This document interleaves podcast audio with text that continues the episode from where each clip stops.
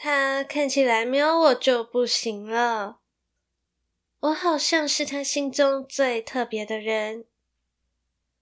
我知道他不好，但我离不开他。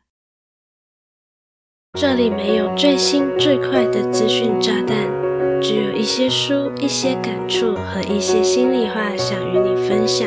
你现在收听的节目是《慢生活的朱莉安娜》。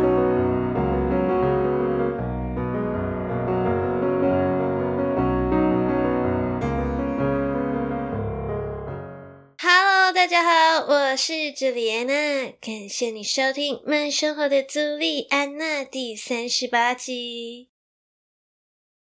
这一集的节目灵感来源是我在近期从不同的人身上听到了很多和关系有关的故事，所以才决定了这个人际关系断舍离的主题。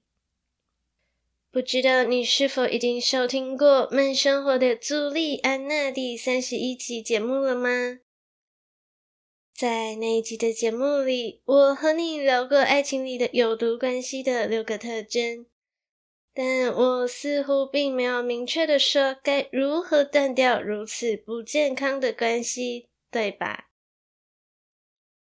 因此，这一集的节目也可以说是第三十一集节目的延伸。不过，在这一集的节目里呢，我并不会着重在如何辨别关系是否健康，而是着重在关系断舍离的概念、意义以及方法。假如你对本期的节目内容感兴趣，或是你认为这一集的节目能帮助到你，因而想看文字版本的内容。欢迎你随时点击资讯栏的文字稿连接哦。那我们就直接开始本期的精彩内容吧。如果你平时就在关注和极简相关的资讯，我想你对于断舍离的概念应该不会太陌生。然而，极简和断舍离的概念并非全然相等。而是有着本质上的不同的。在我看来，断舍离是个过程，而极简则是这个过程造成的必然结果。再加上要做到断舍离是非常困难的事情哦。这也是为什么大部分的人向简单生活，却难以真的简单生活的原因哦。我们先来聊聊看断舍离的定义吧。断舍离的断指的是断绝，舍指的是舍弃，离指的是脱离。在极简生活中，断就是断绝不需要的东西，舍就是舍弃多余的东西，离则是脱离对物品的执着。那在人际关系当中，则是断绝不健康的情感依附。舍弃对关系多余的期待，以及从过去的负面情感包袱中脱离。人际关系断舍离，并不是要你放弃一段关系，而是透过断舍离的过程，建立更加健康和平衡的关系，让你和他人都能获得被爱的感觉。说的容易，做的难。要断舍离一件我们看得到也摸得着的物品，都很有难度吧？更何况是一段相处出来的关系呢？很多人做不到人际关系断舍离的原因，和我在节目开场说的那几句话息息相关。他看起来没有我就不行了。我好像是他心中最特别的人。我知道他不好，但我离不开他。这些都和情感依附有关，会让我们不自觉地认为，假如关系不再亲密，我们就会从此失去了对方。尤其当我们对某些人的记忆非常强烈，就更有可能做不到关系断舍离。过往的记忆和经验会左右我们对于某些人事物产生特定的看法和行为，尤其是在脑海中三不五时就蹦出的回忆，更会让人舍不得放下一段关系。就我最近听来的故事里，有些人深陷在一段不健康的感情关系。例如，另一半的粗言辱骂，甚至拳头相向，但事情发生过后，又会低头，甚至下跪道歉，让当事人感到痛苦，又觉得自己还能在这段关系中走下去。时间久了，很可能就会对这样的关系产生依恋情感，从而不想断舍离。或是好不容易离开了这段关系后，又不自觉地走进很相像的另一段关系。他说他会改，我相信他说的，我应该给予他支持。会有如此的想法，很可能是将自我价值与这段关系绑定在一起了。认为自己爱他，就应该无条件的在他的身边支持着他，从而觉得自己在这段关系中也是有所付出的。当旁观者看不下去，劝对方快逃啊，这时他们的自我价值就会感受到威胁，而产生强烈的抗拒反应。他们害怕，一旦自己主动结束了这段关系。那问题一定是在自己身上，这也是为什么有些人早就已经知道关系的不对等，仍然做不到断舍离的原因，因为他们实在害怕会失去这一段几乎可以说是让他们赖以为生的关系了。不论是亲情、友情、爱情，还是职场，假如你已经知道这段关系是不健康的，例如你可能在这段关系中经常遭受对方的否定与批评，总是无法得到对方的理解和接纳，始终都是独自承受所有的情绪的那一方。或是你和对方在一起的时候，总会觉得自己不够好，或是有低人一等的感受，导致你不敢表达自己，也不敢去冒险尝试任何的新事物，因为你害怕自己会造成对方的不愉快，或是被嘲笑，这些都是把自己放在低姿态、低自尊的表现呢。我们都知道这样的关系是不健康的。如果你正面临是否要进行人际关系断舍离的抉择，那就不妨听听看我和你分享的三个步骤吧。这三个步骤分别是检视关系、解决问题以及放下。人际关系断舍离的第一个步骤是检视关系。我在前面有说到，人际关系断舍离并不是叫你毫不犹豫的放弃一段关系，因此在决定是否进行关系断舍离之前，最重要的步骤就是检视自己与对方的关系。这个过程并不复杂。你只需要简单的回想一下，在认识对方之前与认识对方之后，你的生活出现了怎么样的变化？或是对方的出现是否对你的生活带来了正面或是负面的影响呢？以我为例，我的老公是一个非常乐观的人。反观我，则是挺悲观的一个人。就算只是芝麻绿豆般的小事，在我眼里都可能是天快塌下来的大事。可是，由于有我的老公可以在一旁帮助我分析出事情，并没有我想象中的那么严重，才得以帮助我减轻不少的压力以及焦虑问题。这就是一段良好关系的正面影响。当然，这只是良好关系的正面影响的一小部分。所有的良好关系都能让你感受到被爱、被理解、被接纳以及无条件的支持。这种情感是可以增强我们的自尊心和自信心的，尤其在人际交往上更会呈现正比。不仅仅是良好的关系能让我们对彼此增强信任感，还能借由对于人际关系的信任而更勇于主动的去认识更多的人，借此获得更多的机会学习与成长。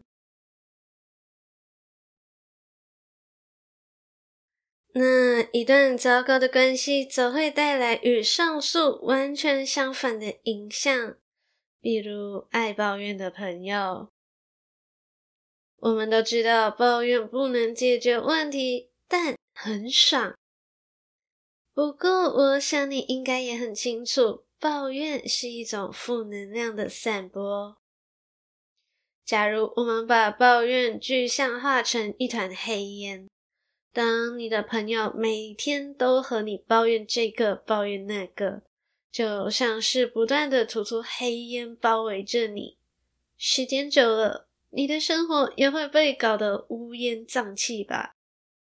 那你会想要一直生活在朋友的抱怨黑烟当中吗？假如听到这里，你还是不知道要怎样检视关系，其实有一个非常简单的方法。那就是现在在你的生活中，有没有和哪些人相处时会让你觉得不快乐，甚至有可能会引起你的焦虑和压力的？或是只要你和这个人相处，就会觉得能量被耗损而感到精疲力尽呢？相信我，内心的感受是最直觉、最准确的。以我为例，我讨厌习惯性迟到的人，尤其是明明还没有出门，却和我说 on the way。因此，只要是和我约了时间却迟到超过半小时，绝对会消耗掉我的耐心。那原本的快乐出门也会变得不开心了，对吧？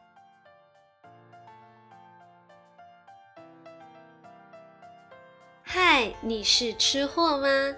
你的 Instagram 是否有收藏着不少的美食口袋名单呢？偷偷告诉你，朱莉安娜也是一个吃货哦。不仅如此，还有在经营美食账号哦。喜欢美食，甚至热爱到不辞千里都愿意奔赴的地步，那就别错过朱莉安娜经营的美食账号。树懒与饲养员的美食日常，在这里我将与你分享大台北地区各大超商、手摇饮料与宅配的人气美食与新品。我没有吸人眼球的拍照技术，也没有辞藻华丽的文字叙述，只有真心诚意的美食图文分享。有兴趣的话，就打开 Instagram 搜寻。树懒与饲养员的美食日常，欢迎关注并与我分享你的美食口袋名单，让我们一起吃遍天下吧。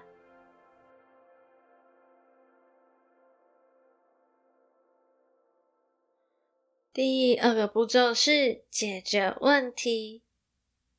我相信很多人并不是不懂得如何检视关系，或是没有发现关系中的问题，而是不懂得如何解决问题，才会让已经长有毒瘤的关系持续下去，并让自己深陷在痛苦当中。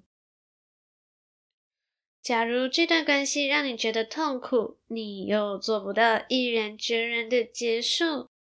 那你能做的就是和对方好好沟通，表达出你的感受和需求，来找出解决问题的方法了。像我刚才提到的，我不喜欢习惯性迟到的人，因为你和我约了时间，却没有一次是准时的，这不就是你不尊重我的表现吗？当然，我不是只要有人迟到就完全不沟通、不给任何机会、直接断舍离关系的人。我肯定还是会先和对方说，我不喜欢每一次都要花时间等待你的大驾光临。你的迟到等于浪费我的时间、我的生命。希望你以后都不会迟到，或者约定的时间快到了。但你没有办法准时的话，就请你提前和我说。但是你要知道，人际关系的问题，往往是即便你已经选择改变你自己，你和对方提出了你认为适合的解决方案，却还是很可能无法如你所愿的。如果对方愿意为了维护这段关系，或多或少都尽力改变自己的问题，当然再好不过喽。然而，人是最不受控的。如果对方并没有想要和你一起往同一个方向努力，那你付出再多的心力都是徒劳的。说回人际关系的分类，大致可以分成家人、朋友和伴侣。家人可以说是天选的，而朋友和伴侣则是可以自己决定的。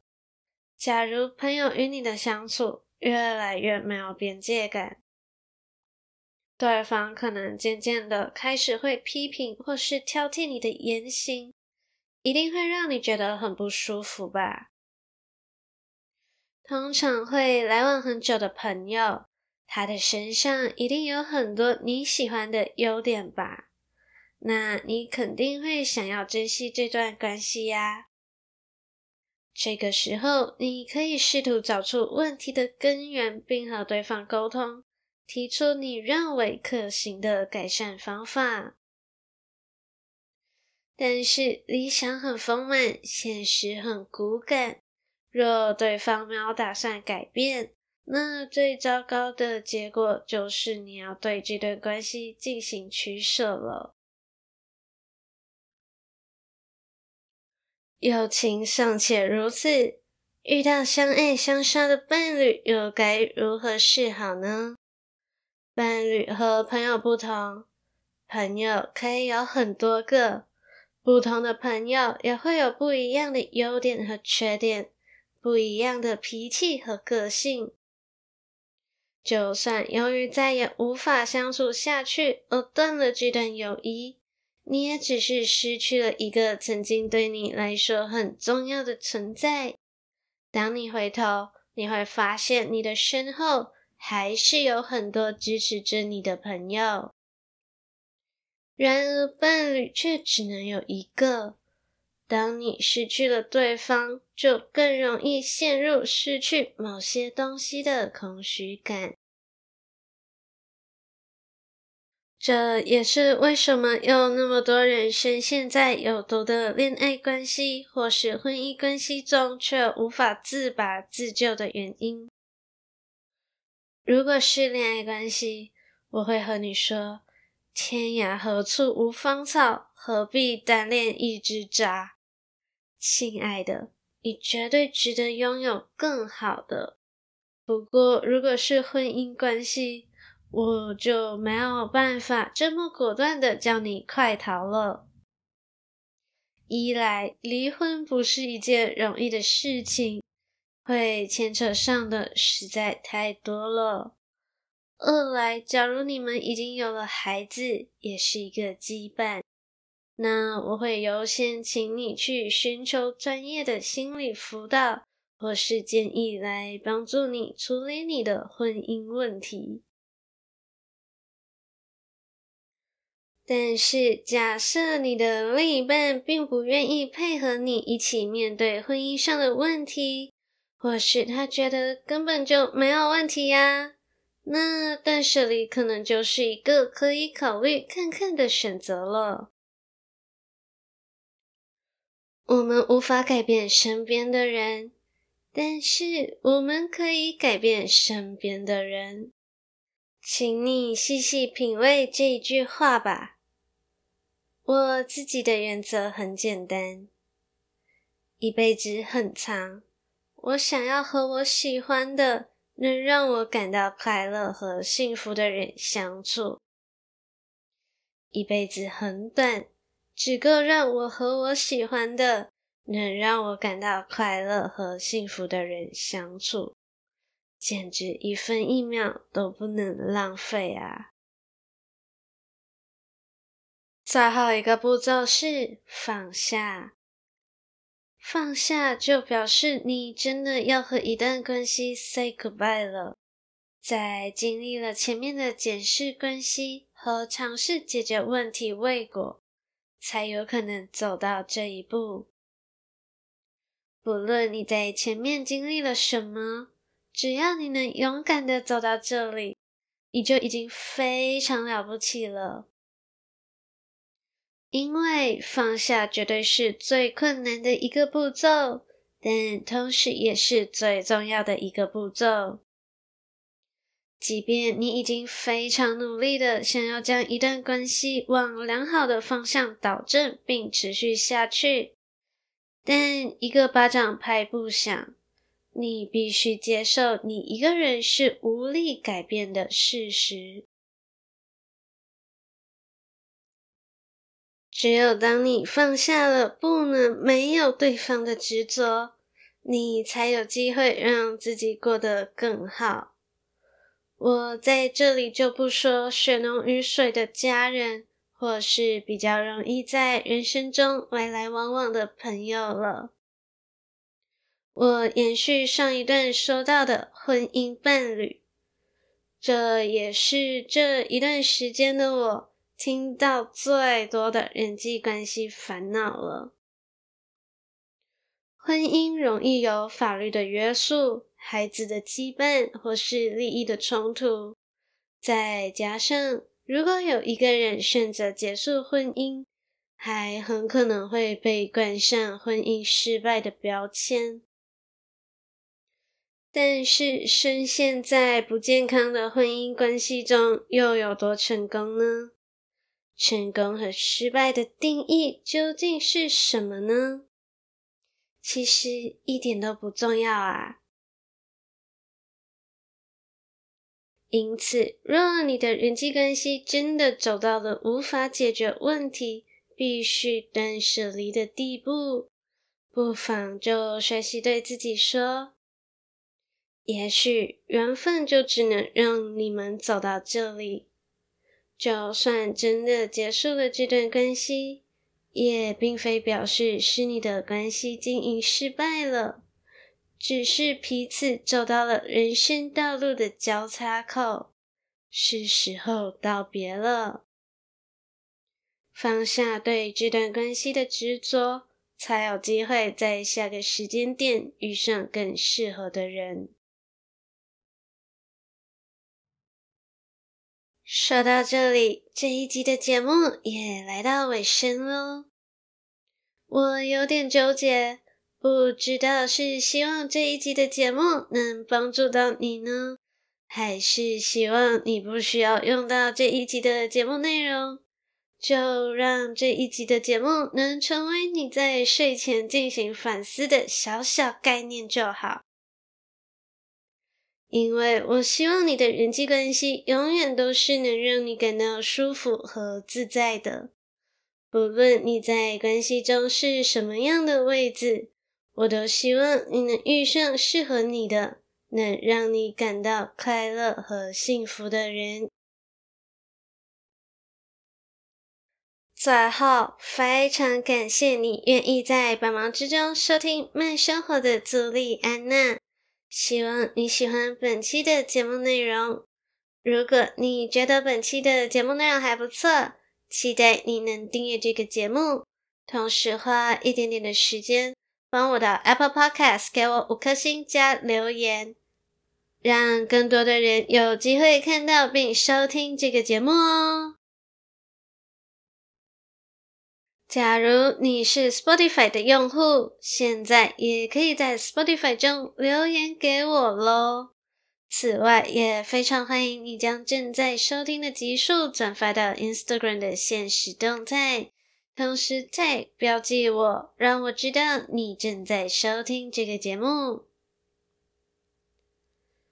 想用行动支持我的话，欢迎点击资讯栏 Buy Me a Coffee 的赞助链接，只需要一块钱的美金，你就能成为我的干爹干妈。